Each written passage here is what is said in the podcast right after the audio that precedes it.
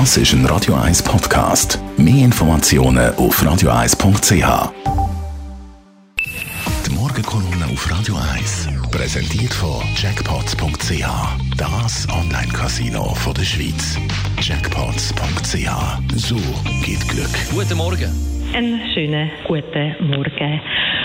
Schon während dem Lockdown und auch in der Zeit der Lockerungsmaßnahmen nachher und jetzt äh, ist eine Diskussion im Land, Diskussion darum, wie viel darf ein Staat Recht vom Einzelnen eben einschränken gegenüber dem, dass er dann eine gesamte Gesellschaft schützt. Wo hört dort die Macht vom Staat auf oder ist es eben eine Überschreitung von der Recht vom Staat? Das hat man auch gesehen von einer Diskussion von der Einschränkung vom Besuchsrecht in den Alters- und Pflegeheimen. So hat sich zum Beispiel eine SVP-Exponentin gegen ihre eigene Regierungsrätin Nathalie Rickli gewendet, weil sie gefunden hat, das Besuchsverbot in der Heim, das geht eben zu weit.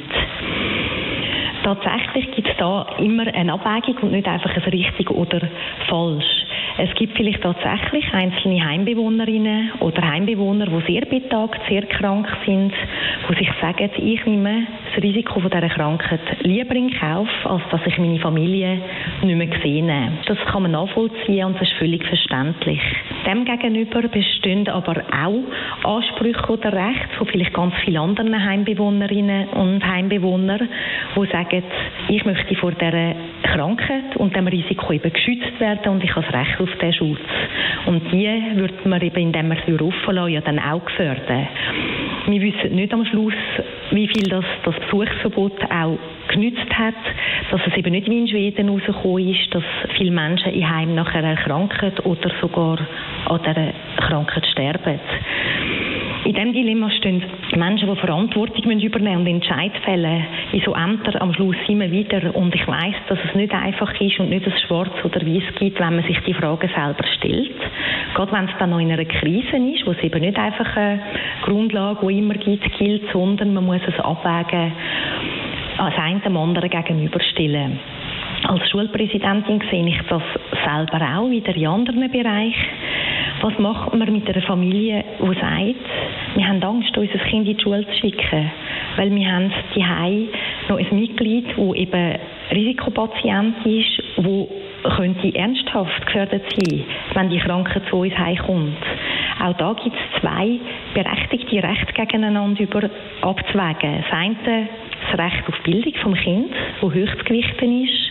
Das andere, aber auch ein Recht, das genauso gewichten ist, das Recht von einer verletzlichen, geförderten Person auf Schutz.